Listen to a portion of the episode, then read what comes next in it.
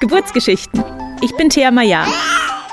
In diesem Podcast erzählen Frauen von ihrer Schwangerschaft, der Geburt und dem Wochenbett. Wusstest du eigentlich, dass ich nicht nur Podcasts mache, sondern auch psychosoziale Beraterin bin? Wenn ein Kind geboren wird, wird auch die Mutter geboren. Doch gerade in den ersten Jahren ist der Fokus und alle Aufmerksamkeit von außen beim Baby und nur selten bei der neugeborenen Mama.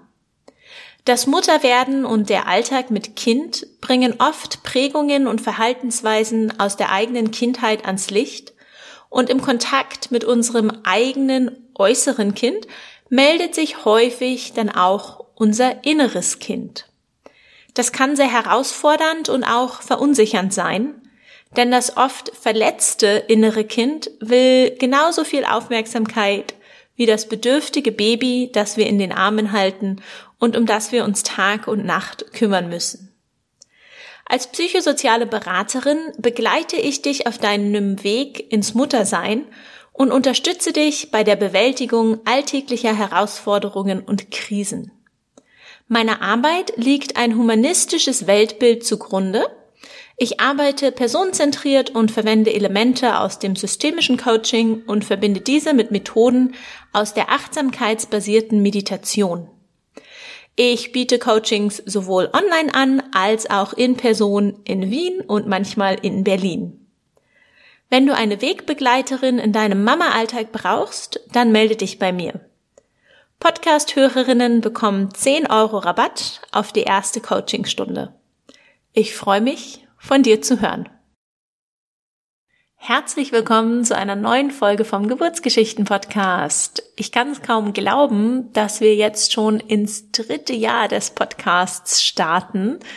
Die erste Folge habe ich in der ersten Januarwoche 2021 veröffentlicht und jetzt haben wir schon Januar 2023. Ich hoffe, ihr seid alle gut ins neue Jahr gestartet und ich freue mich schon sehr darauf, euch auch dieses Jahr wieder wöchentlich spannende, schöne, berührende Geburtsgeschichten zu präsentieren. Mein heutiger Gast ist Cornelia Dingendorf, die Gründerin von den New Pillar Studios und Numa Care. Und sie erzählt uns von ihrer Geburt in einem Geburtshaus. Viel Freude beim Zuhören. Die heutige Folge wird dir präsentiert von Windelbär. Mullwindeln sind im Alltag mit Baby nicht wegzudenken. Ob als Still- oder Spucktuch, Wickel- oder Spielunterlage, frisch gebackene Eltern brauchen sie immer und überall. Unsere Kinder verdienen nicht nur tolle Mullwindeln, sondern auch eine intakte Erde, auf der sie ein langes und schönes Leben führen können. Darum setzt Windelbär auf Langlebigkeit, hohe Qualität und ein ressourcenschonendes Design. Die Baumwolle der Windelbär Mullwindeln stammt zu 100 Prozent aus biologischem Anbau. Selbst die Verpackung stammt aus einer nachhaltigen Forstwirtschaft. Und bei der Herstellung und Verarbeitung wird nicht nur auf die Umwelt, sondern auch auf einen fairen Umgang mit den Mitmenschen geachtet. Ein absolutes Win-Win-Win also. Du findest alle Produkte von Windelbär über den Link in den Show Notes. Hallo und herzlich willkommen, Conny. Schön, dass du uns heute von deiner Geburt erzählst. Hi, liebe Thea. Guten Morgen und danke, dass ich da sein darf. Ja, sehr gerne. Magst hm. du dich gleich vorstellen? Wer bist du? Was machst du? Wie sieht deine Familienkonstellation aus? Und ähm, ja, erzähl uns bitte auch gleich von deinen, deinen Business Babies. Gerne. Also ich bin die ähm, Cornelia Dingendorf. Ich habe einen kleinen Sohn, was heißt klein, der ist schon acht.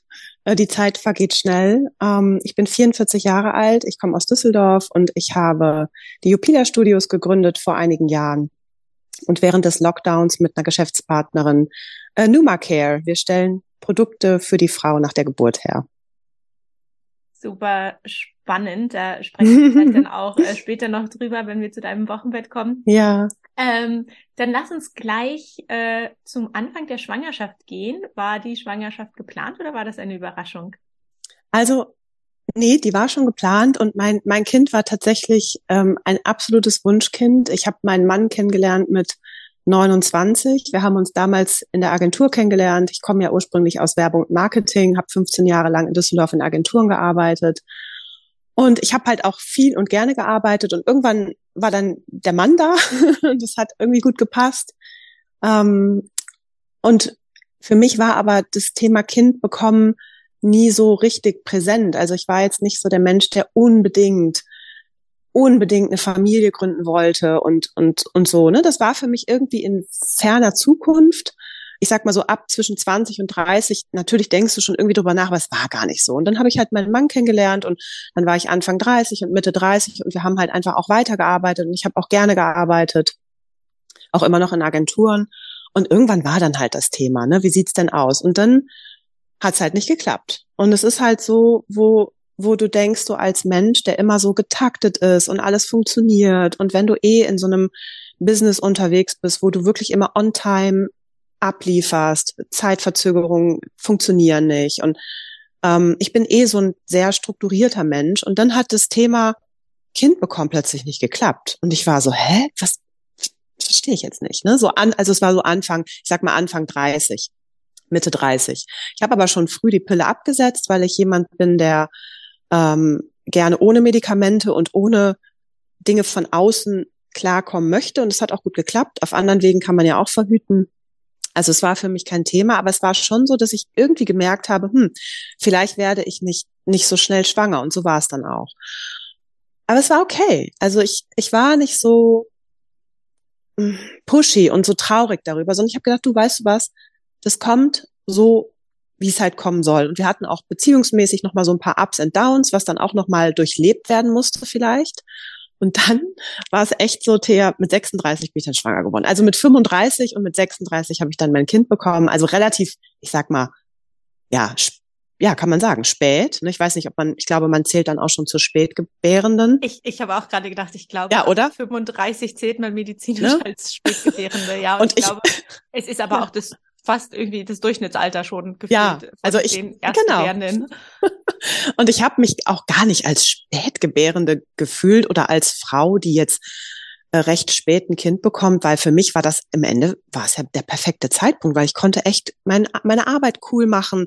Ich konnte mit meinem Mann viel reisen. Wir haben viel erlebt. Also es war so eigentlich Magic, dass es so gekommen ist. Ne? Also es war für mich perfekt. Es war auch ein Wunschkind von uns beiden und es war einfach richtig, richtig schön.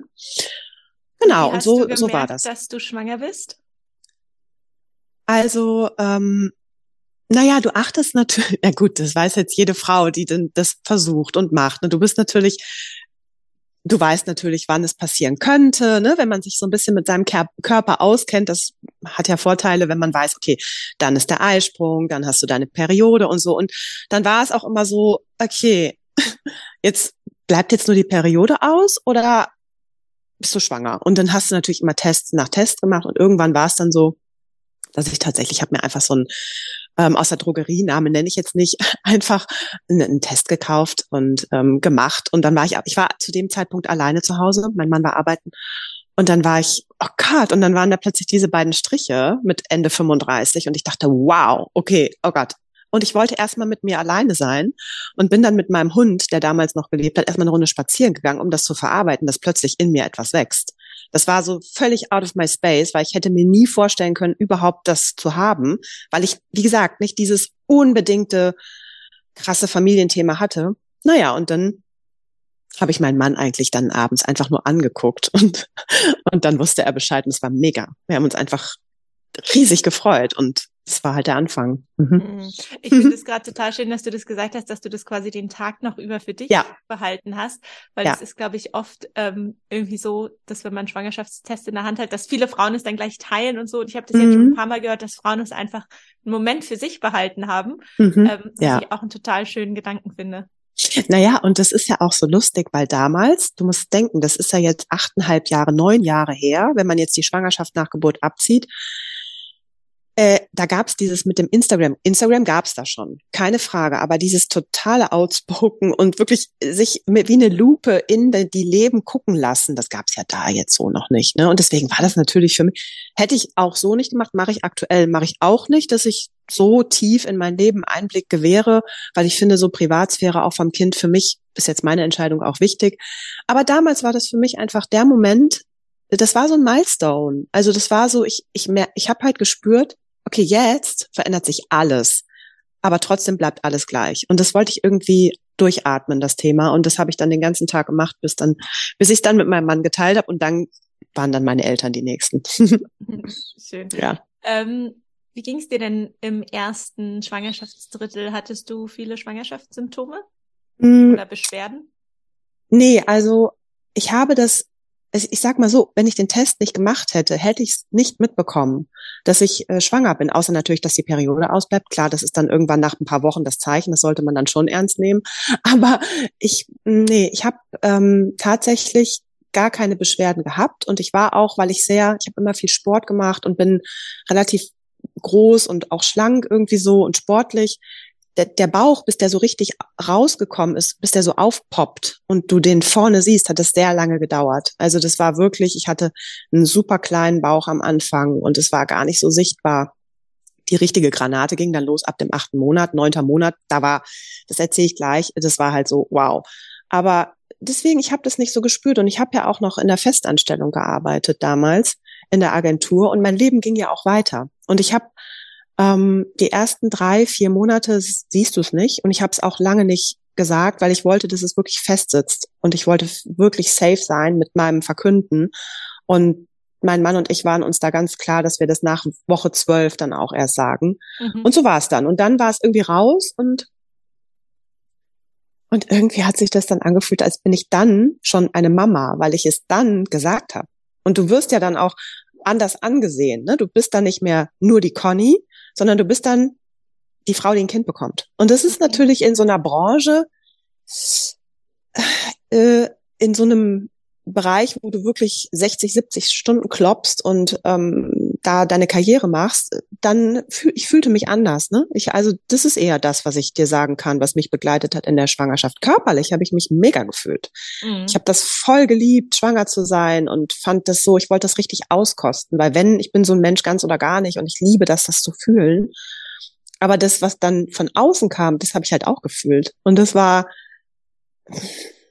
ja, das ist halt, wenn eine Frau schwanger wird, Punkt, Punkt, Punkt, dann ist das ein Moment, äh, wenn du arbeitest, der manchmal schwierig sein kann. Obwohl alle, es waren alle zauberhaft und es waren alle, nur trotzdem spürst du diese Vibes und die Energie, das ist schon was anderes. Mhm.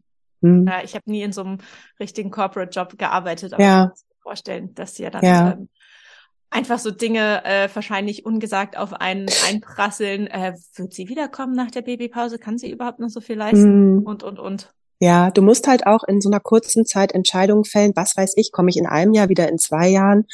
Ähm, das kann ich vielleicht auch noch mal kurz sagen. Ich war halt auch jemand, der meinem Chef gesagt hat, du, du, ich, ich hab, ich fand die übrigens, das war eine tolle Firma, ne? Also das war, wir sind auch alle im Guten auseinander. Ich liebe die Szene in Düsseldorf eh. Also die ganze Werbe- und Marketinggeschichte, ich habe das geliebt. Ich bin da voll aufgegangen und so. Und das war auch eine tolle Zeit. Und ich habe meinem Chef dann damals auch gesagt, da war auch der Bauch noch nicht, dritter, vierter Monat, gesagt, du, ich komme auf jeden Fall wieder. Also mhm. ne, plan mich mal ein, ich bin auf jeden Fall wieder am Start. Äh, das ist mein Leben und ich möchte das auch so behalten. Man denkt ja immer, man gibt sein Leben ab mit einem Kind, was natürlich im Nachhinein Bullshit ist, weil du kriegst ja eigentlich ganz viel zu deinem Leben dazu. Aber ich hatte natürlich diese Erfahrung noch nicht, weil ich noch keine Mama war. Und je größer der Bauch wurde, desto größer wurde die Liebe zu meinem Kind und desto größer wurde der Gedanke, hm, wenn der kleine Wurm da ist, willst du dann wirklich den abgeben und sofort wieder hier sitzen? Also was ist das für eine Verantwortung, die ich da übernehme? Und das habe ich mir sehr intensiv auch mit meinem Mann zusammen überlegt und habe dann die klassischen zwei Jahre eingereicht und bin dann letztendlich, wie ja dann auch einige schon wissen, nie wieder zurückgekommen. Was gar nicht mein Plan war. Also ich mhm. bin ja wirklich so ein Mensch, der sehr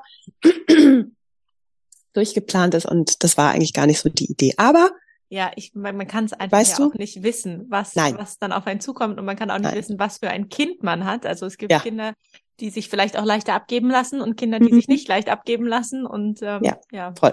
Ja, und es ist auch so, dass du, wenn du, ich sag mal, jetzt haben wir eben über dieses Spätgebärende gesprochen, aber wenn du, sag ich mal, so zwischen 35, 45 dein Kind bekommst, hast du ja letztendlich nochmal so die Gelegenheit, ähm, so ein, so ein Life-Changer zu, zu überdenken, dass du sagst, okay, jetzt bin ich irgendwie, ich habe schon viel gemacht, jetzt habe ich das Kind und ich könnte noch mal was drehen im Leben. Ich könnte noch mal was anders machen. Oder ich bleibe, weil ich eh glücklich bin. Das kann, du, das ist ja auch easy. Das hätte ja auch, wäre ja auch gegangen. Aber dann natürlich in einer anderen Konstellation, ne, mit Babysitter oder halbtags oder wie auch immer. Ja. Und das war für mich halt der Moment zu sagen, okay, geil, eigentlich ein geiles Geschenk für mich als Frau, weil Männer haben es nicht. Männer bleiben in ihrem Job. Du hast zwar Elternzeit, aber du bleibst ja trotzdem drin. da noch mal ein bisschen drüber nachzudenken. Und das habe ich gemacht. Ja. Mhm. Wie hast du dich denn auch zusammen mit deinem Mann auf die Geburt vorbereitet? Und hast du dich von einer Hebamme begleiten hm. lassen hm. oder von Hebamme und Arzt gemeinsam? Ach, das ist so schön, jetzt wieder darüber zu sprechen, Thea, weil ich habe das ganz lange nicht mit jemandem darüber gesprochen und das ist so emotional auch für mich, weil das zieht mich wieder zurück in die Zeit, wie das damals war, weißt du? ähm, also ich habe mir klassischerweise alle Krankenhäuser in der Umgebung angeguckt, wie man das halt so macht. Ne? Da machst du so Krankenhaushopping, guckst dir das an, guckst dir das an. Und für mich war, muss ich dir auch dazu sagen, ähm, ich war so ein klassischer Mensch, wenn du mich mit Ende 20 gefragt hättest oder vielleicht sogar noch mit Anfang 30, ich hätte gesagt, auf jeden Fall geplanter Kaiserschnitt. Bin ich sofort die Erste. Dann weiß ich Bescheid, ich kann mir das in den Kalender eintragen, dann können wir den Urlaub planen, dann können wir alles drumherum planen, dann habe ich keine Beschwerden, meine Vagina bleibt meine. Weißt du, das sind so Sachen, das war so hart. Das war eigentlich eine sehr, in der Retrospektive, so eine harte Ansicht mir selber gegenüber. Mhm. Und das habe ich, so, habe ich eben schon gesagt, der Bauch ist gewachsen und die Liebe und die Weichheit zu mir selbst, zu meinem Selbst und natürlich zum Kind logischerweise, die ist dann irgendwie gewachsen. Und ich hatte mich schon so komisch gefühlt, als ich mir die Krankenhäuser angeguckt habe, weil alles war so steril. Und äh, wo ist denn der Kindernotarzt und wo ist denn? Es war so, es, es war so viel mit Angst hatte das zu tun. Ne? Also dieses bin ich hier sicher, dieses Sicherheitsding. Und irgendwie habe ich dann, frag mich nicht wie, aber es war sechster Monat muss das gewesen sein. Ja, habe ich kompletten Turn gemacht und habe mich für eine Geburt im Geburtshaus entschieden. Aber natürlich auch, weil ich mit meinem Mann, weil du ja auch gerade danach gefragt hast, sehr viel darüber gesprochen habe, weil das war ein absolutes Wunschkind. Es hat lange nicht geklappt. Ich wollte natürlich Sicherheit. Ich wollte eine, eine sichere, in Anführungszeichen, was ist sicher, aber eine, eine Geburt, wo, wo nichts passiert, weil das mein erstes und einziges Kind ist, was ich habe. Und ich war so glücklich, den in meinem Bauch zu haben. Naja, lange Rede, kurzer Sinn. Wir haben uns mit dem Thema Schmerzen beschäftigt. Was passiert chemisch im Körper? Mein Mann ist voll in das Thema eingestiegen, weil der ist auch so jemand, so, der ist so sehr, wenn er sich mit Themen beschäftigt, geht er da tief rein. Also der kratzt nicht an der Oberfläche, dafür liebe ich ihn auch sehr, sondern der steigt da komplett ein. Und für ihn ist es ja auch das erste Kind gewesen. Same feelings. Wie, wie machen wir das? Und wir sind tief in das Thema Schmerzen eingestiegen. Warum hat der Körper Schmerzen? Wir sind tief in das Thema ähm, Konfrontation mit einer neuen Situation, mit einem neuen Menschen in unserem Leben eingestiegen. Also wir haben uns wochenlang beschäftigt damit. Und wir haben nicht diese klassischen Bücher, hatte ich gar nicht übrigens, diese ganzen, was mache ich in der ersten Woche? Was, wie geht stillen? Wie wickel ich mein Kind? Das hatte ich nicht, weil ich wollte nicht dieses, wo fängst du an? Du kaufst ein Buch, da stehen 30.000 andere Bücher dahinter. Willst du jetzt jede Meinung von jedem Autor lesen? Da, das ist, ich, ne, und ich bin halt schon ein Mensch, der ein hohes Selbstvertrauen hat. Ich ähm, zweifle nicht. Ich bin, ich habe ein Urvertrauen und ich ich bin eh Sportler und beschäftige mich viel mit Körper und bin ja auch Prä- Postnataltrainer, was sich dann später ergeben hat. Aber ich hatte eh eine Affinität zum Körper und zu dem Thema, wie funktioniert das? Okay, ich war neugierig, mein Mann war neugierig und dann haben wir uns letztendlich das Geburtshaus in Düsseldorf angeguckt, wo ich ein riesen Fan von bin, dass es das gibt. Und dann hatte ich äh, vom beim es ist ja so, wenn du in einem Geburtshaus ein Kind bekommst, kriegst du ja sofort eine Hebamme. Du hast die die ganze Zeit. Und das ist ja in einem Krankenhaus nicht so. Da bist du ja quasi auf dich erstmal allein. Du hast ja vorher nicht eine Hebammenbetreuung zu Hause, sondern du gehst ins Krankenhaus und gerätst dann quasi an die Hebamme, die gerade Schicht hat, sage ich mal. Oder du hast halt eine Beleghebamme, aber das wird ja gerade abgebaut. Das ist ja ein Thema gerade in Deutschland. Ist nochmal ein anderer Podcast wahrscheinlich. Mhm. Aber ja, müssen wir jetzt nicht vertiefen, aber wir kennen das Szenario, wie es ja gerade läuft. Naja, und dann hatte ich halt meine, meine liebe Nina, den, den Namen darf ich sagen, den Vornamen, weil die einfach so toll war, die ganze Zeit her um mich herum.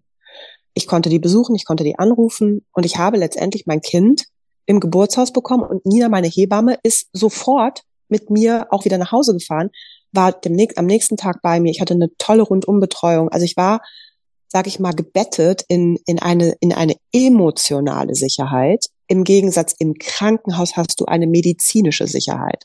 Und weißt du, ich wusste ja, wenn ich eine emotionale Sicherheit habe, habe ich auch weniger Angst, Hingegen, wenn ich medizinische Sicherheit brauche, habe ich Angst, weil ich suche medizinische Sicherheit. Und Angst macht Schmerzen und verstärkt Schmerzen und hemmt Geburt. Und ich wusste das alles. Ich habe das gefühlt, wir haben uns darüber unterhalten und ich habe natürlich meine Gynäkologin auch immer an der Seite gehabt. Man darf jetzt die Humanmedizin nicht vergessen, die ist mega wichtig. Da lege ich auch Wert drauf, dass das nicht gejudged ist hier oder sowas. Und meine damalige, ne, ist wichtig. Man muss immer sagen, das ist wichtig, dass wir nicht judgen und ich sowieso nicht irgendetwas bewerte oder so. Das ist ja meine Story. Jeder andere hat eine andere Story. Und meine damalige Gynäkologin hat gesagt, du Conny, du bist fit, das Kind sitzt richtig, der hat sich auch gedreht, perfekt. Es ist alles gut, deine Werte sind gut, do it. Mach's im, mach's im Geburtshaus, geh nicht ins Krankenhaus. Die war halt pro. Ne? Und das hat mich auch bestärkt. Und ich hatte halt, wie gesagt, diese emotionale Sicherheit, sofern gar keine Angst. Respekt und Neugier waren Headlines für mich. Und dann war es so. Mhm. Wie fing denn dann die Geburt an? In der wievielten Woche warst du und wie wusstest du, okay, jetzt geht's wirklich los hier?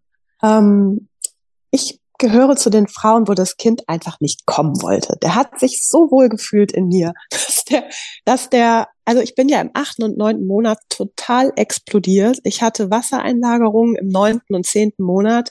Ich habe mein Ehering nicht mehr ausbekommen. Ich war wirklich, ja, ich habe 18 Kilo tatsächlich zugenommen. Ich bin ja, wie gesagt, groß und schlank und sportlich und habe auch nie irgendwie jetzt Gewichtsprobleme oder so. Ich bin auch nicht so ein Mensch, der Diät macht. Ich esse, wie ich esse und äh, es funktioniert. Bin da jetzt nicht so. War auch entspannt übrigens mit meinem Gewicht. Ich habe das geliebt, einfach den Bauch mal hängen zu lassen, einfach mal rundlicher zu sein und weicher zu sein, weil ich wusste, das ist eine Phase in meinem Leben. Vielleicht kommt die gar nicht mehr wieder. Lass, let it happen. Weißt du, ich bin dann auch so, ich gehe da halt voll drin auf und wollte es halt komplett fühlen und war halt so richtig aufgedunsen und habe die letzten Wochen vor der Geburt mich zurückgezogen. Und ich habe das Gefühl, und ich, ich, es ist ja auch so, dass die Frauen vor Hunderten von Jahren sich zurückgezogen haben, um alleine ihr Kind im Wald, in der Hütte, wo auch immer, mit, mit Freunden, mit Freundinnen das Kind zu bekommen. Die haben sich zurückgezogen, weil sie gefühlt haben, jetzt geht's los. Und weißt du, machen wir das heute eigentlich noch? Ziehen wir uns zurück und geben diesem Naturinstinkt nach? Ich glaube nicht, dass man das macht. Man performt, man sieht gut aus, man macht Insta-Stories mit seinem wunderschönen Bauch. Ich finde das komisch. Also ich mochte diese Idee von, boah, ich habe jetzt so einen fetten Bauch, meine Füße sind dick, ich hau mich auf die Couch und will keinen mehr sehen. Ich, ich kann nicht mehr, bin Wahl.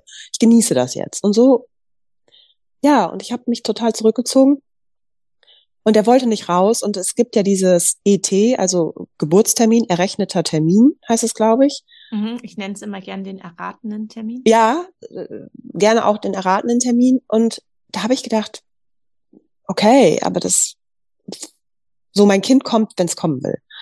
Und der ET verstrich und dann weißt du, wenn du natürlich deinen Friends und Family den ET sagst, dann hast du aber die Hölle am Dampfen, weil dann jeden Tag kriegst du dann deine Nachrichten, wann kommt er denn, wann kommt er denn? Oh, das hat mich so genervt, weil ich ich dann auch immer gesagt habe, du, der kommt, wenn der kommt. Es ist alles cool, ich bin in einer guten Betreuung, meine Hebamme kommt, meine Gynäkologin weiß Bescheid. Es ist einfach so, das Leben entscheidet das, wann der kommt.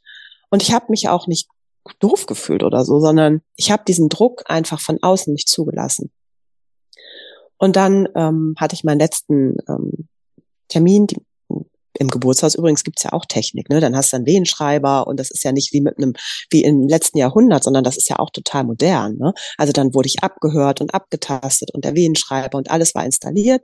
Und dann sagte die Nina dann ähm, so, die wusste ja den Namen schon so, liebes, lieber sowieso, liebes Kind, äh, ich hätte gerne, dass du morgen kommst.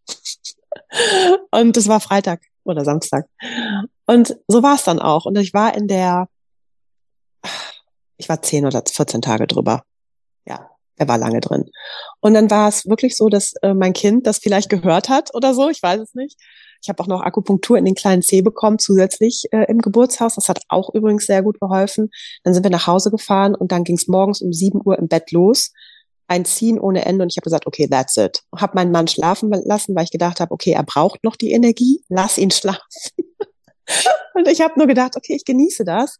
Wie zu Beginn, als ich festgestellt habe, dass ich schwanger bin, habe ich auch diesen Moment ganz für mich alleine gehabt. Und als es dann wirklich, wo ich sagte, okay, crazy, ich muss ihn wecken. Dann habe ich ihn geweckt und dann ging's los. Und dann war ich aber auch erstmal tatsächlich zu Hause. Also wir haben jetzt gar nicht groß irgendwie, uh, wir müssen jetzt los, sondern wir haben das erstmal durchgeatmet, das ganze Thema. Und wie ja. lange wart ihr dann zu Hause, bis ihr ins Geburtshaus gefahren seid? Ähm, wir waren zu Hause, äh, ich sag mal so zehn Stunden. Mhm. Zehn Stunden war ich äh, mit Wehen zu Hause oder neun. Ich, du, ich weiß, ne? So, also es war auf jeden Fall eine über 20 Stunden Geburt insgesamt. Wir haben das aufgeteilt. Die erste Zeit, die erste Hälfte war ich tatsächlich zu Hause und die zweite Hälfte dann sind wir ins Geburtshaus. Ähm, und das war schön zu Hause, weil ich war in meinem geschützten Raum. Ich hatte die ähm, Nina am Telefon. Ich hatte meinen Mann bei mir. Ich wusste, es ist, es passiert mir nichts. Ich bekomme nur ein Kind. Es ist alles cool. Ähm, und dann weißt du was, dann habe ich mich sogar noch geduscht und habe mich sogar noch geschminkt und mir die Kontaktlinsen angezogen, weil ich dachte, ja, wenn, wenn der kommt, muss ich den ja irgendwie erkennen. Ich muss ja mein Kind irgendwie sehen. Es kann ja nicht sein, dass ich dann irgendwie halb blind da, weil ich, ne? Und mein Mann hat dann auch noch gesagt, was föhnst du dir denn jetzt noch hier die Haare? Du hast doch wehen. Ich habe gesagt, nee, das ist jetzt wichtig für mich, dass ich mich wohlfühle für meine Geburt, die ich selber entscheide, wie ich mich fühle. Und da gehört halt Haare föhnen und irgendwie mal eine Wimperntusche äh, damals hatte ich noch keine Lashes, eine Wimperntusche drauf machen.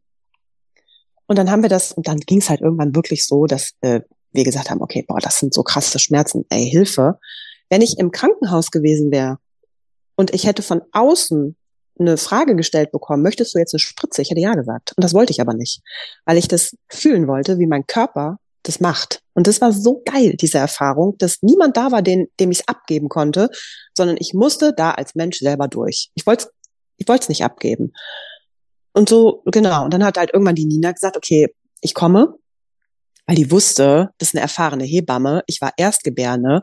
Der Muttermund ist, kann gar nicht super weit auf sein. Und so war es dann auch. Sie kam her und sagte, okay, pass auf. Du hast dich jetzt neun Stunden lang hier durchgeatmet. Good job. Der Muttermund Mund ist so semi auf. Ist alles noch recht fest. Lass uns trotzdem fahren ins Geburtshaus. Und dann sind wir ins Geburtshaus gefahren. Und dann habe ich mich erstmal in eine Wanne gesetzt ähm, schönes Bad genommen. Ich hatte eigentlich die ganze Zeit, um ehrlich zu sein, Wehen und Schmerzen. Also ich habe mich da wirklich durchgekämpft, bis dann die Austreibungsphase letztendlich mit, um Mitternacht anfing. Man kann das jetzt gar nicht alles beschreiben, wie, wie krass schmerzhaft das ist. Ne? Also das ist ja, du hast ja auch, ich meine, wir wissen ja alle, wie übermenschlich schmerzhaft das ist. Aber das hört ja mit der Geburt sofort auf. Hm. Es ist sofort vorbei. Hattest du irgendwelche Strategien, wie du mit diesem Schmerz umgegangen bist? Ähm, ja, also wir hatten eine Strategie, dass mein Mann mich nicht zutextet, weil das hätte ich nie ausgehalten. er, hat einfach, er hat einfach nichts gesagt, sondern der war einfach nur da. Ne? Und es war so gut, dass ich ihn halt, ich konnte ihn die ganze Zeit halten. Er war immer so mehr hinter mir und hat mich so gestützt. Und meine zweite Strategie war bewegen, bewegen, bewegen, weil das natürlich alles entspannt. Bewegen und Atmung entspannt. Fixiert liegen und Angst haben macht zu und sich bewegen und atmen und sagen, ey, es ist alles cool. Die Nina ist da, mein Mann ist da, ich bekomme ein Kind, das sind nun mal Schmerzen. Bewegen, bewegen, Hüfte bewegen. Ähm, und ja, das ist, das waren eigentlich wenn du so willst, die Strategien. Und ich hatte natürlich auch einen klassischen Geburtsvorbereitungskurs gemacht, den du aber komplett vergessen hast in dem Moment, äh, weil es ist ja sowieso anders, als man in der Theorie sich vorstellen kann oder vermag, sich vorstell zu vorzustellen. Also das ist, ja, also viel bewegen und es gibt ja da auch wenn, je nachdem, wo du dein Kind bekommst, die Möglichkeiten, dann gibt es Seile, dann gibt es, ähm, du kannst aufs Klo gehen, wenn es ein schönes Klo ist, ne? Dann kannst du dich ja auch meistens entspannen. Das ist ja menschlich. Wenn du auf Toilette bist, dann entspannst du deinen deinen Beckenboden mehr. Und so habe ich das auch genutzt, ne? Dann zwischendurch aufs Klo gegangen und wieder in die Wanne gestiegen und verschiedene Positionen. Und weißt du, das Interessante ist, ich wusste ja gar nicht, in welcher fucking Position kriege ich das Kind eigentlich? Das denkst du dir ja vorher, weißt du ja nicht, wie, du bist ja wie so ein Tier, ne? Du kriechst da im Raum rum vor Schmerzen, wie abgestochen. Das klingt jetzt, aber es ist ja so, du hast, du denkst wirklich, ey, es zerreißt mich innerlich, aber es ist ja für was Gutes, halt es durch. Und du kriechst auf allen Vieren und so. Und dann habe ich ihn letztendlich in der Hocke bekommen und in der Hocke ge gebären dürfen. Und das war für mich die schönste, also so am Bettrand und Volker saß, saß hinter mir. Der saß halt hinter mir. Der hat, ich wollte nicht, dass er das von vorne sieht, weil no, no, das ist, das fand ich jetzt irgendwie Ne? Also er war hinter mir, ich konnte mich richtig reinsetzen wie so ein Stuhl und habe mein Kind dann in der Hocke bekommen und dann ganz zum Schluss ist auch erst die Fruchtblase geplatzt und dann lag mein kleines Kind so kringelig rund vor mir in, in den Händen der Hebamme auf dem Boden und ich dachte nur, Alter, was war das für ein Film? Es hörte ja sofort auf mit dem Schmerz. Es ist sofort weg und du denkst, oh krass, was, was ist jetzt passiert? Und das war dann irgendwie halb eins, sonntags morgens nachts. Mhm. Ja. Und hast du ihn dir dann gleich ähm, auf den Bauch gelegt oder also du warst in der Hocke, bist du dann aufgestanden, hast dich aufs Bett gelegt und ihn dir, dir gleich geschnappt oder hat die Hebamme ihn abgenabelt? Also, mh, hm, wir haben, also er hat nicht, mein Sohn hat nicht geweint und das war so, wenn du das aus Filmen kennst, denkst du so, okay, jetzt kommt der Schrei und dann die Nabelschnur abtrennen und dann direkt alles super. Es ist ja in echt nicht so. Und äh, also wahrscheinlich schon bei manchen, bei mir war es nicht so. Und er hat dann einfach erstmal nicht geweint und dann dachte mir schon, hm, ach Mann, was, was ist denn jetzt? Alles gut, sagt die Hebamme. Wir lassen den jetzt noch ähm, verbunden mit dir. Wir lassen die Nabelschnur jetzt auspulsieren, ne? weil über die Nabelschnur kriegt er ja Sauerstoff. Es ist alles gut. Der muss erstmal hier ankommen auf der Erde. Der ist einfach gerade geboren. Und es war so schön, ne? Diese Ruhe und dieses selbstverständliche, äh, ja, ja, stimmt, der hat ja auch voll mitgearbeitet. Mein Kind hat voll krasse Leistung gebracht. Nicht nur ich, sondern er auch. Der muss erstmal ankommen. Und dann haben wir die, dann hat sie ihn natürlich hochgehoben. Ich habe mich aufs Bett gelegt. Sie hat ihn auf meinen Bauch gelegt und er war noch mit mir er hat dann auch gequäkt zwischendurch, aber es war jetzt nicht so ein Schrei, wie du ihn sonst kennst. Es war so, so ein bisschen.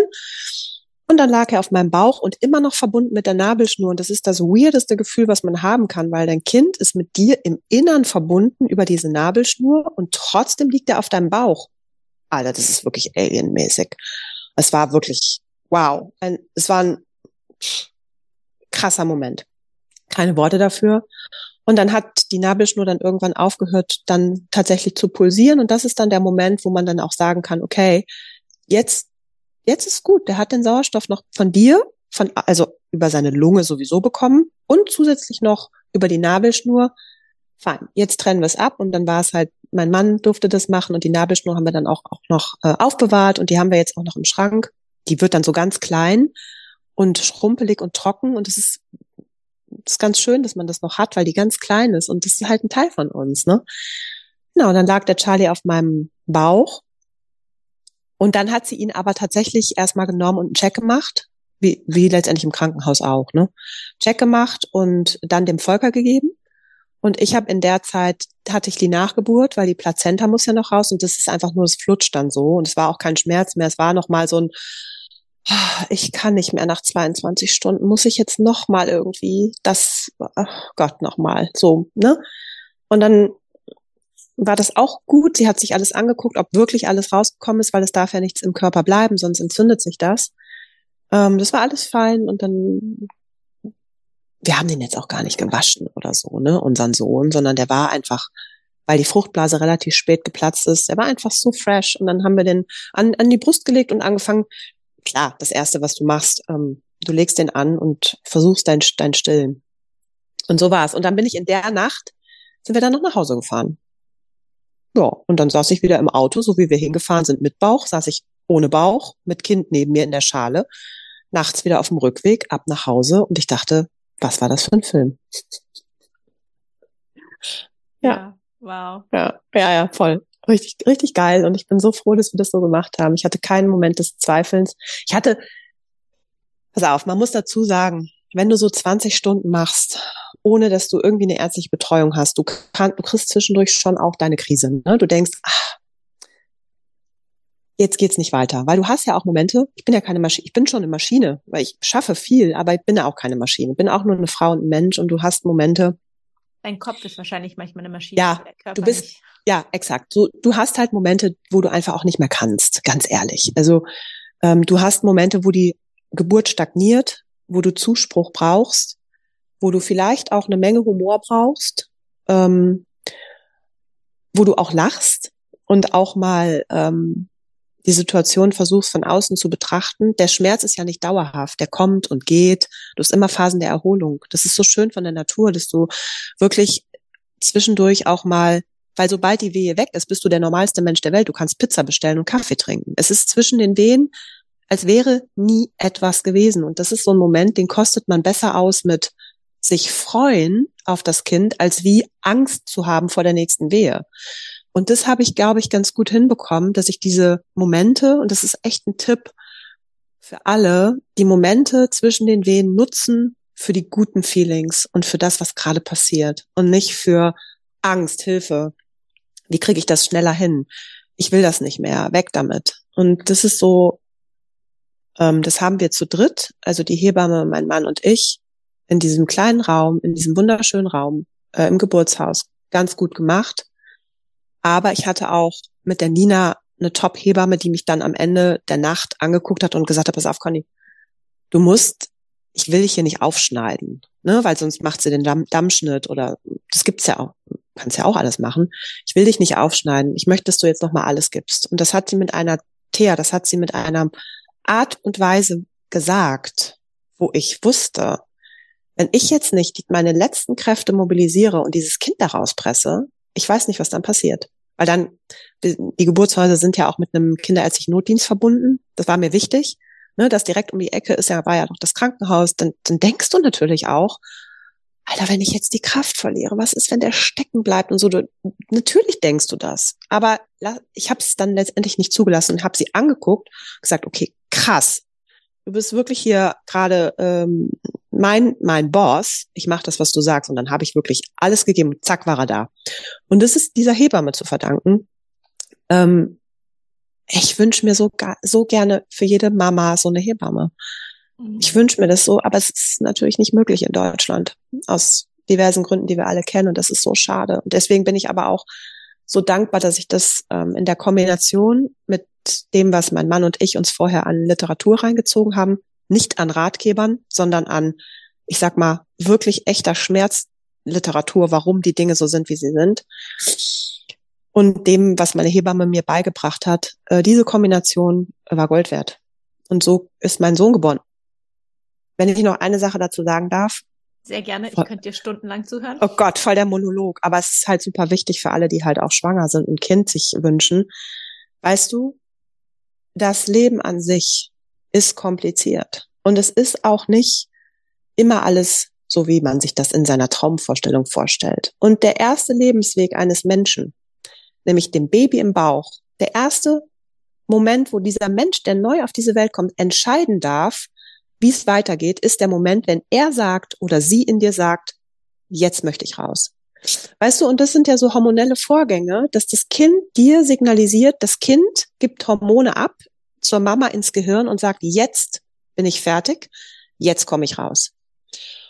Und dann hat mein Kind diesen Weg gut gemacht. Er hat sich entschieden zu kommen und er hat sich entschieden, den Weg mit mir über diese 20 Stunden zu gehen. Und den hat er richtig gut gemacht. Und ich bin so stolz und das verbindet uns auch so, dass wir beide, ne, das ist auch dieses Schöne, dieses, ich sag mal, in der vaginalen Geburt, ja, dieser, dieser Moment, dass ihr beide diesen Weg über diese Stunden geht, wie stark dein Kind ist, dass du den nicht da rausziehst aus einer Umgebung, wo er vielleicht noch gar nicht raus will. Ich möchte nicht judgen. Ich finde es so, so brillant, dass es Kaiserschnitte und Bauchgeburten gibt. Um Gottes Willen, wie gut, dass wir das haben. Aber für mich war diese, dieser Moment dieses Zusammenseins und wie stark mein Kind ist, Hammer. Ein abartiger Lebensmoment, der mich so viel weitergebracht hat, auch in der Erziehung für mein Kind, dass er für sich selber verantwortlich ist, dass er für sich selber Entscheidungen treffen kann, dass ich ihm vertrauen kann. Ich vertraue ihm. Und er hat es so gut gemacht. Er hat mir das Signal gegeben, auch wenn es über diesen komischen ET war. Na und? Er war erst dann fertig. Und das ist dann dabei rumgekommen. Und das war toll. Mm. Ja. Ja, wir geben halt immer zu viel ab. Muss nicht sein. Ja, danke, dass du das nochmal geteilt hast. Ähm, wie gesagt, ich könnte dir stundenlang zuhören. Ich würde gerne noch ein ja. paar Worte zum Wochenbett hören und dann, ähm, wie sich ja. deine Business Babies auch aus dieser Geburtserfahrung heraus entwickelt haben. Ähm, du hattest schon erwähnt, die Hebamme ist dann gleich am nächsten Tag gekommen. Wie ging es dir im Wochenbett und wie ging es auch mit dem Stillen? Ähm, ich habe mich im Wochenbett auch zurückgezogen. Ich habe allen gesagt, ich möchte gerne ein, zwei Wochen für mich haben und für unsere Dreier, unsere neue Dreierfamilie. Und wir haben uns da ganz äh, zurückgezogen, eingemuckelt. Und ähm, ich hatte totale Schmerzen beim Stillen am Anfang. Das war hat wirklich lang gedauert. Ich musste die Zähne zusammenbeißen. Es tat tierisch weh. Es hat sich am Ende gelohnt, ähm, da auch nicht direkt auf Hilfsmittel zuzugreifen, sondern zu sagen, komm, ich gehe da jetzt durch. Und am Ende war es eine tolle Stillzeit. Ich habe meinen Sohn sieben Monate lang gestillt. Er hat dann irgendwann von selber auch hier wieder gesagt, du, ich möchte nicht mehr. Dann hat er sich einfach weggedreht und wollte nicht mehr. Und ich musste abstillen, was sehr traurig war. Aber das hat eigentlich alles ähm, ganz gut geklappt. Die Hebamme kam äh, jeden Tag, oder ich sag mal alle zwei Tage dann, und er hat mir den Bauch massiert. Und das ist das Schöne in der Rückbildung, dass du, also wenn du eine Hebamme in der, in der, in der, im Wochenbett hast, äh, in dieser Regenerationszeit, sage ich mal, wenn die kommt, dass du so den Bauch massiert bekommst, dass sich die Bärmut Gebärmutter gut zurückzieht, dass jemand da ist, der mit dir spricht, der sich nochmal untenrum den Intimbereich, sage ich mal, anschaut, dir ein gutes Feeling gibt, das sagt, alles gut. Und damals war es auch so, sagt sie, Conny, hast du dich schon mal untenrum angeguckt, wie das aussieht? Ich so, oh Gott, nein. Wie kommst du darauf, dass ich mich da unten angucke? Ich habe Angst, es ist doch alles kaputt und zerstört und wie man das so alles denkt. Dann sagt sie, tust du mir bitte einen Gefallen und guckst dich mal bitte unten an. Du bist ja eine aufgeklärte Frau, mach das. Okay, scheiße, okay, dann habe ich mich untenrum angeguckt, Spiegel genommen, angeschaut und ich so, hä? Das sieht ja aus wie vorher. Ich so, äh, okay, was hatte ich für eine bizarre Vorstellung von meiner Vagina? Die sieht ja wirklich aus wie vorher. Das ist ja Wahnsinn. Es fühlt sich natürlich innen alles weich an. Das ist ja auch normal. Und das ist auch so ein bisschen das Thema Wochenbett und Regeneration. Ich habe dann die ersten sanften Übungen äh, im Frühwochenbett gemacht, also dieses, ne, müssen wir jetzt alles nicht besprechen, aber die ersten leichten, sage ich mal, ähm, Rückbildungsübungen nur für den unteren Bauch, für die Wahrnehmung. Und im späteren Wochenbett, ich bin spazieren gegangen, habe mir Zeit gelassen und dann habe ich tatsächlich letztendlich mit der Rückbildung angefangen, ähm, regelmäßig meine Rückbildung zu besuchen, was nicht zu vergleichen ist mit normalem Sport, den sollte man nicht machen. Und so habe ich das eigentlich ähm, sportlich und vom Wochenbett her für mich ganz angenehm empfunden. Ähm, jetzt um den, um die Brücke zu schlagen zu meinem Business, für mich war halt im Wochenbett ähm, nicht ganz klar, wo gehe ich denn jetzt hin, sportmäßig. Also ich habe zwar meinen Rückbildungskurs gemacht, ähm, den ich auch toll fand, weil ich habe den im, im Geburtshaus gemacht. Ne? Ich war emotional an das Geburtshaus gebunden, natürlich über die Geburt meines Kindes und habe den dann dort gemacht. Aber mir fehlte so ein bisschen für mich jetzt, wer mich kennt, weiß, ich bin auch so ein Lifestyle-Mensch und ich, ne, ich mag halt gerne Skincare und Bodypflege und meine Nägel und und ich bin halt auch schon auch ein Mädchen. Ne? Ich, ich lebe das auch gerne.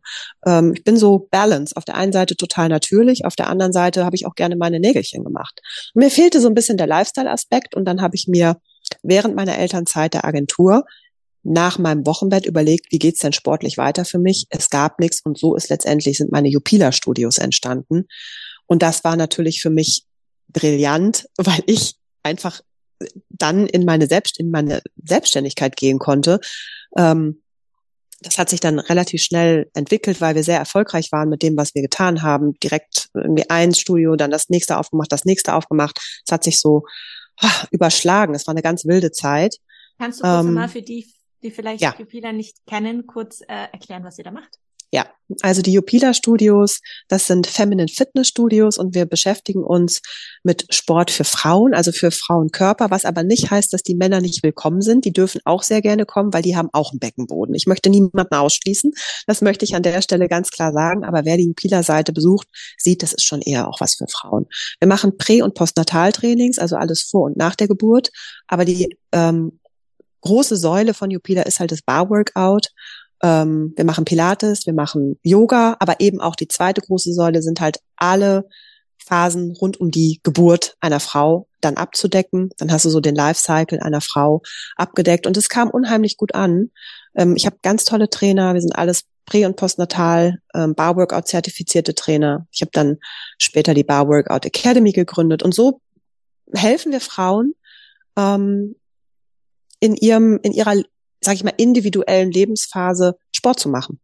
Und das hat mir halt damals, als ich mein Kind bekommen habe, so ein bisschen gefehlt und es war halt genau der richtige Move zu sagen, das, das zu eröffnen. Und nun muss ich auch dazu sagen, ich komme ja aus dem Bereich Werbung und ich habe dann Research gemacht und habe mir überlegt, wie sieht so ein Businessplan aus? Was gibt es schon am Markt?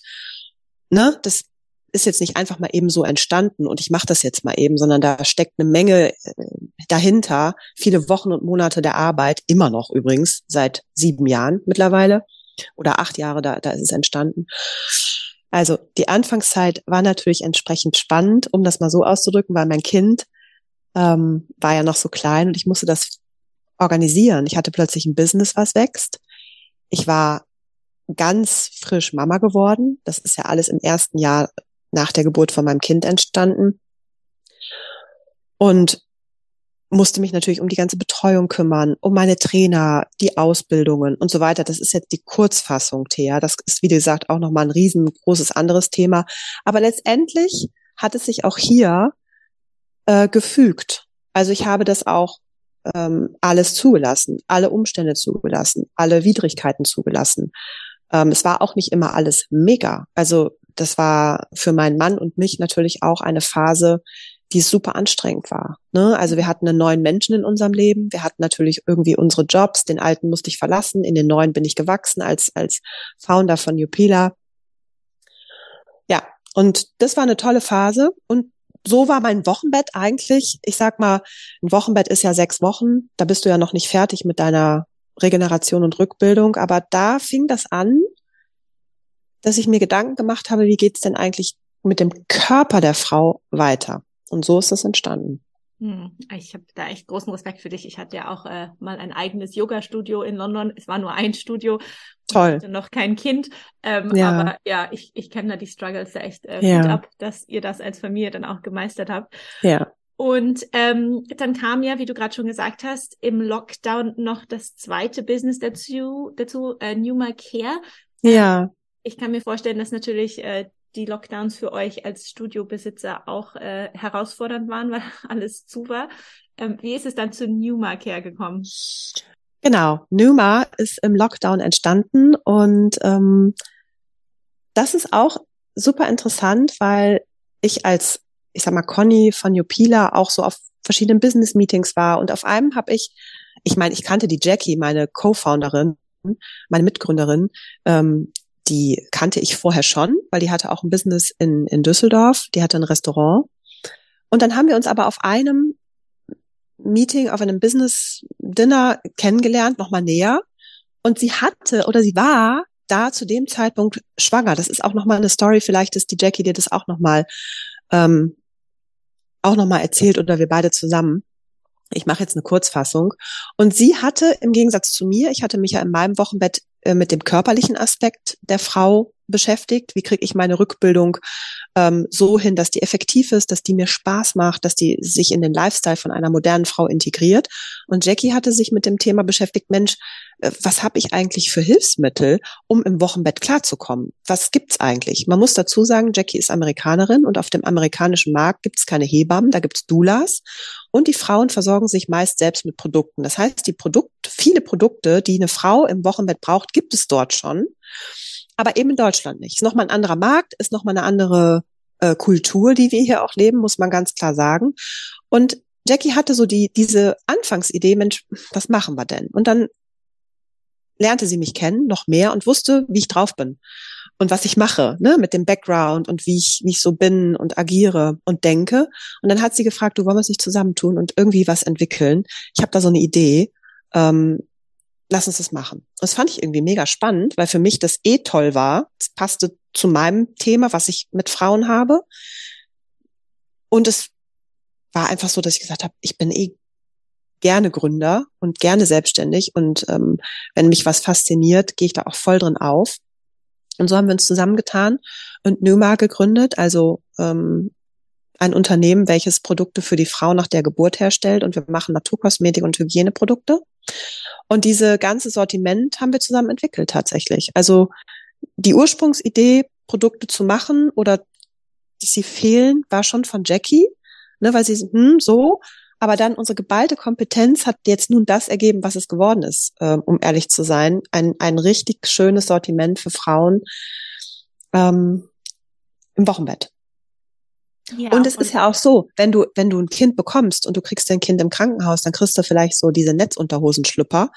Ich musste mir das dann selber, ich habe es mir natürlich auch organisiert, dann diese diese Schiffe, diese komischen Binden. Es gab ja nichts. Meine Hebamme hatte ein Öl, womit sie mir meinen Bauch eingecremt hat, aber ansonsten nothing. Was okay ist, weil es einfach noch nicht gab. Aber jetzt gibt's uns und jetzt gibt's das endlich. Also man kann sich jetzt auch im Wochenbett selber helfen. Ja, und ihr habt ähm, eins eurer Produkte, heißt es der, der Nip- und Lip-Balm. Ähm, ja. Was ich total super finde, ich erzähle es immer allen Frauen, ähm, zur Geburt einen Lippenbalsam parat zu haben, wenn man viel atmet. Der ja. ist nämlich sehr trocken und dann, Stimmt. wenn man danach stillt, kann man sofort auch für die Brustwarzen benutzen. Total. Und du kannst, du kannst damit auch deine Rückbildungs-Belly-Massage machen. Ähm, unsere Produkte haben, ohne dass es jetzt so werbisch ist oder so, aber wir legen halt Wert darauf, dass es convenient ist, ne? dass die Frau wirklich mit einem Produkt viele Dinge machen kann, dass die helfen, dass das Naturkosmetik ist.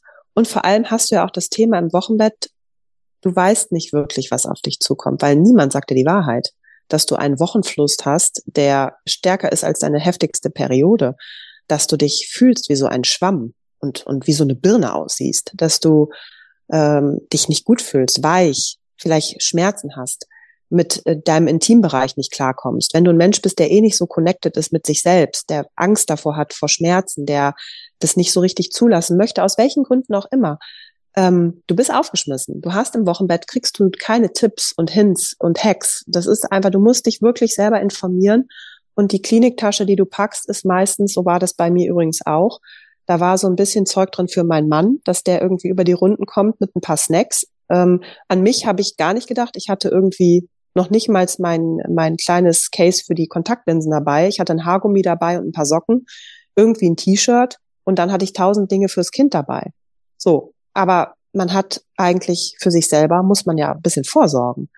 Und das haben wir so ein bisschen aufgebrochen, die Jackie und ich, dass wir aufklären und sagen, pass auf, du musst Dinge für dich einpacken. Weil du brauchst irgendwie eine gut sitzende Hose, die atmungsaktiv ist, weil die Netzunterhosen sind schrecklich. Du hast keine Intimsphäre, wenn du im Krankenhaus bist, bist du mit mehreren. Wir können jeder in Schritt gucken durch diese Buchse. Es ist nicht schön, es ist würdelos. Und wir haben ein würdevolles Wochenbett geschaffen, in dem die Produkte toll aussehen und wirksam sind und dir einfach auch helfen. Ne? Und auch von Hebammen übrigens empfohlen. Ne? Vor allem auch die, muss man jetzt auch dazu sagen, die Hosen, die wir haben als Alternative, die sind halt tatsächlich von Hebammen empfohlen, weil die die auch getestet haben. Und ja, und jetzt gibt es diese Dinge. Ähm, die dir auch bei Schmerzen helfen, die dir, die diese schmerzlindernde Eigenschaften haben. Da haben wir großen Wert drauf gelegt. Ja, ich bin so dankbar, dass Danke. es äh, euch gibt.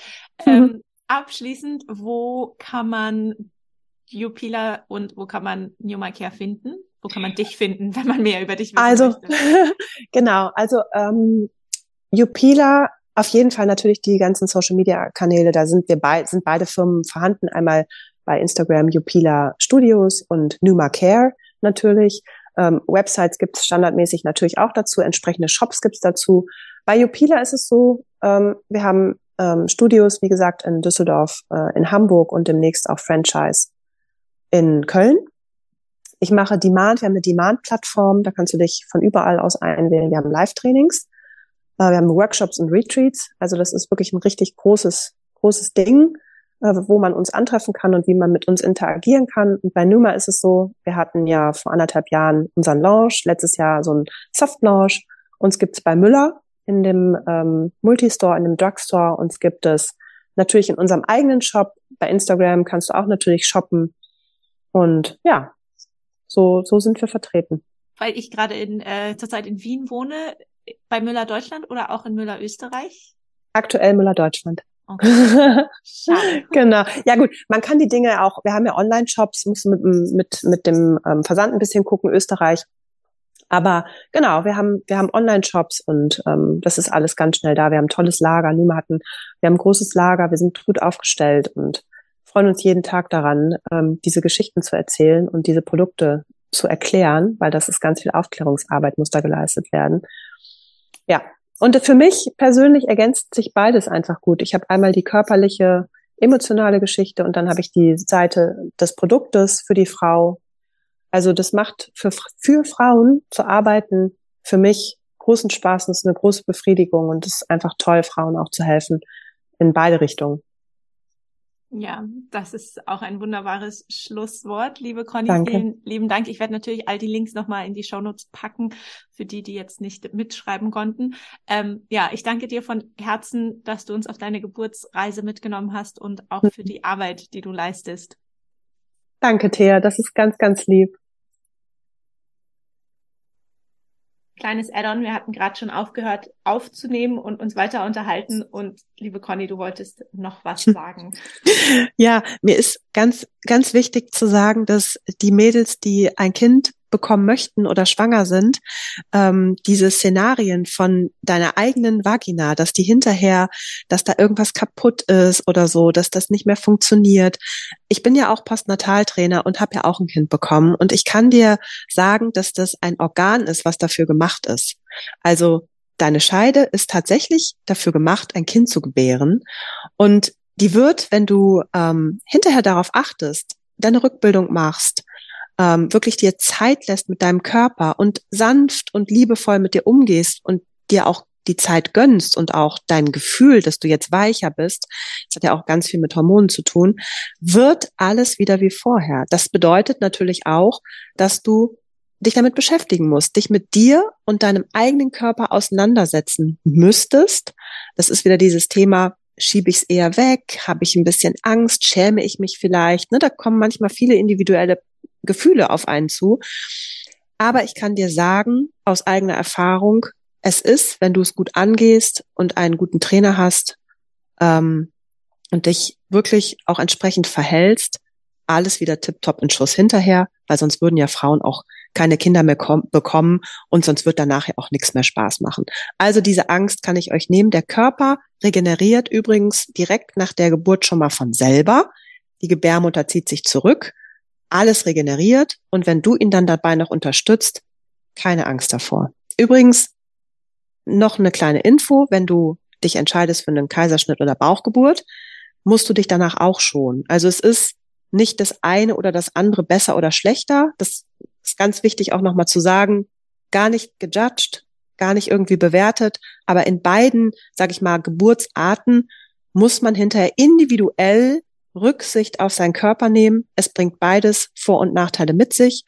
Müssen wir nicht ins Detail gehen, aber keine Angst vor deiner eigenen Vagina. Die ist wunderschön und das wird alles wieder schick und schön, wie es vorher war. Super. Danke für dieses zweite Schlusswort. Gerne. Das war die heutige Geburtsgeschichte von Cornelia. Wie immer würde ich mich darüber freuen, wenn du den Podcast unterstützt. Zum einen kannst du das tun auf buymeacoffee.com slash Geburt. Dort kannst du mich virtuell auf einen Kaffee einladen oder du kannst den Podcast in deiner Podcast-App abonnieren eine Sternebewertung hinterlassen oder bei Apple Podcasts auch noch zwei, drei Sätze dazu schreiben, warum du den Podcast gerne hörst. Danke und bis nächste Woche.